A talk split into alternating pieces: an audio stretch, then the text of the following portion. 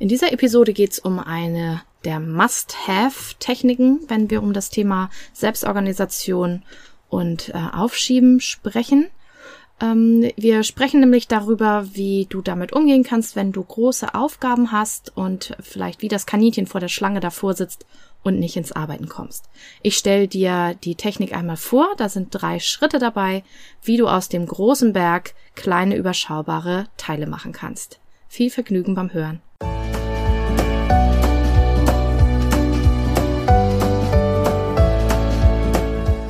Hallo und herzlich willkommen zu diesem Podcast. Ich bin Katrin Grobin und du bekommst von mir hier viele hilfreiche Methoden, Tipps und Übungen rund um die Themen weniger aufschieben und entspannter leben. Ich wünsche dir spannende Erkenntnisse und ganz viel Freude damit.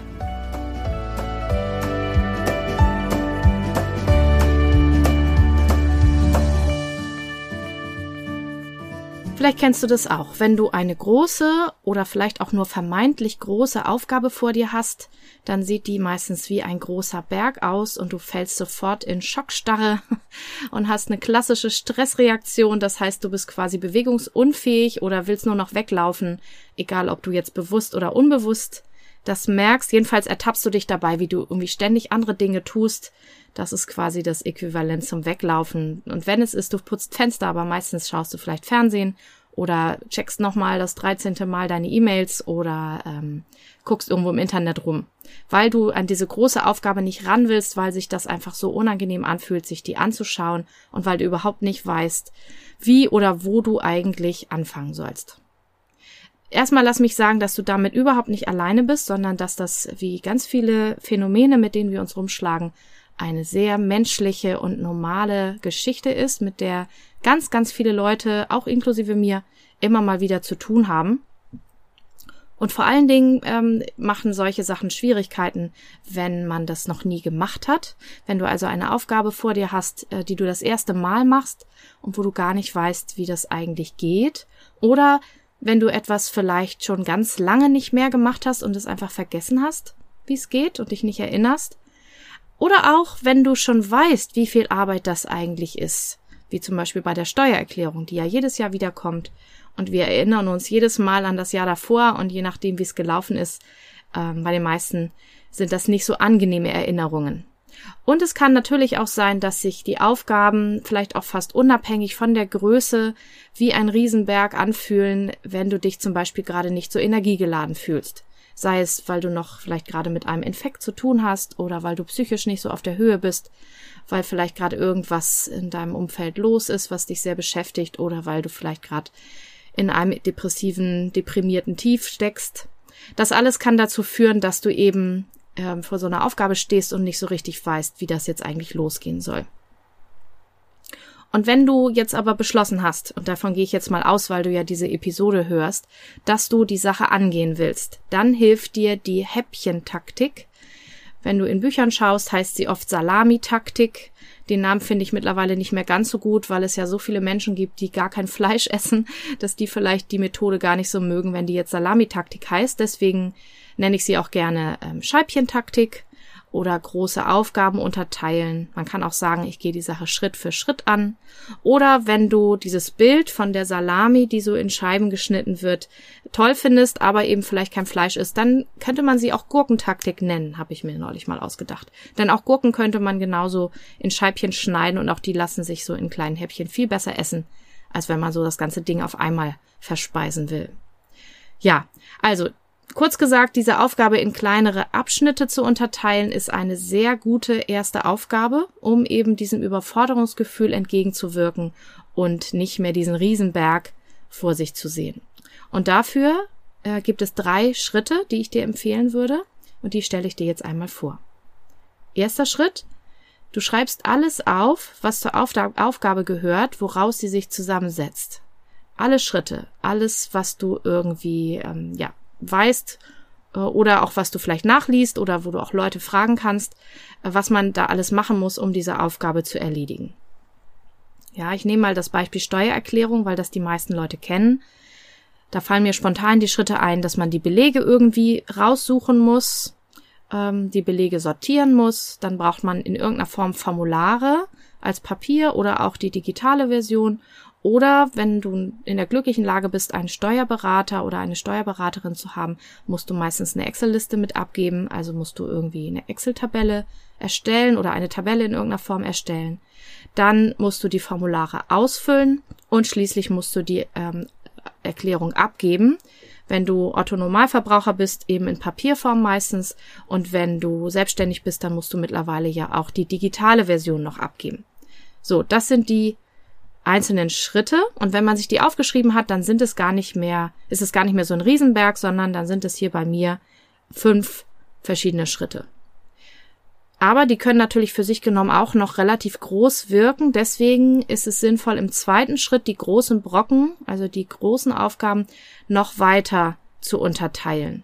Das hängt jetzt davon ab, wie das bei dir ist. Ne? Belege suchen, wenn du ganz toll bist.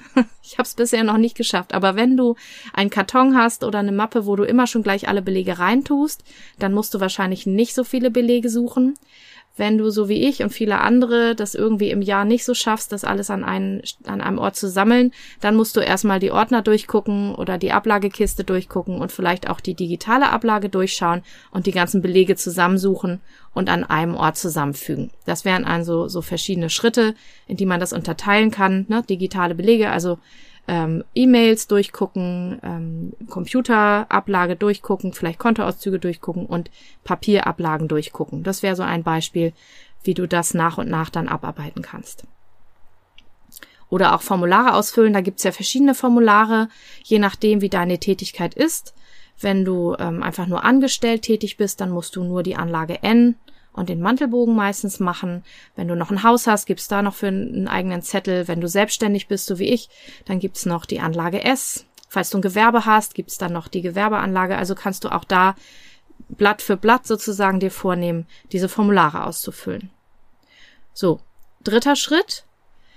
Jetzt kannst du überlegen, was die sinnvolle Reihenfolge ist. Manchmal liegt es sehr auf der Hand, so wie bei der Steuererklärung. Also Formulare ausfüllen ist schwierig, wenn man die Belege noch nicht hat und noch nicht weiß, welche Zahlen da eigentlich reingehören. Bei anderen Aufgaben muss man vielleicht einmal überlegen, was ist denn da die Reihenfolge, in der ich irgendwie vorgehe. Ja, mit meinen Studierenden diskutiere ich oft, äh, ob jetzt die Literaturrecherche zuerst kommt oder ob man zuerst aufschreibt, was man alles weiß zu einem Thema. Und oft mischt sich das und wird auch mal abwechselnd bearbeitet. Wichtig an der Stelle ist, dass es eine sinnvolle Reihenfolge für dich darstellt. Und das Ganze ist auch nicht in Stein gemeißelt, sondern du kannst es auch natürlich immer wieder umstellen, so wie das bei jeglicher Planung ist, dass du immer mal schaust, wie läuft's, wo bin ich, was fehlt noch und dann die Reihenfolge vielleicht auch nochmal überarbeitest und nochmal änderst. Das Wichtigste daran ist, dass du direkt nachdem du das aufgeschrieben hast, weißt, wo du anfangen kannst. Und dann würde ich dir auch empfehlen, dass du sofort mit dem ersten Schritt loslegst. Ein bisschen fies jetzt von mir, ne? ja, aber wenn du diese Auflistung gemacht hast und die einfach nur irgendwo hinlegst und dann nicht anfängst, dann ist natürlich der Sinn dieser Aufgabe nicht wirklich komplett erfüllt. Und ähm, da wir erfahrungsgemäß Dinge, die wir angefangen haben, gerne auch zu einem Ende bringen wollen, hast du die größten Chancen, dass du die Aufgabe auch wirklich dann erledigst nach und nach in diesen Schritten, wenn du direkt mit dem ersten Teil anfängst und zum Beispiel für die Steuererklärung gleich mal die ersten Belege suchst.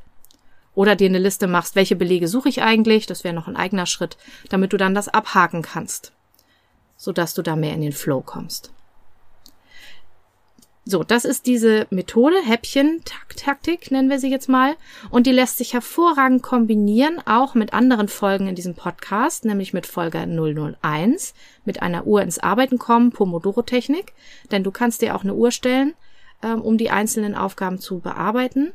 Und du kannst sie gut kombinieren mit Folge 13, warum weniger Zeit manchmal mehr ist, Arbeitszeitrestriktion.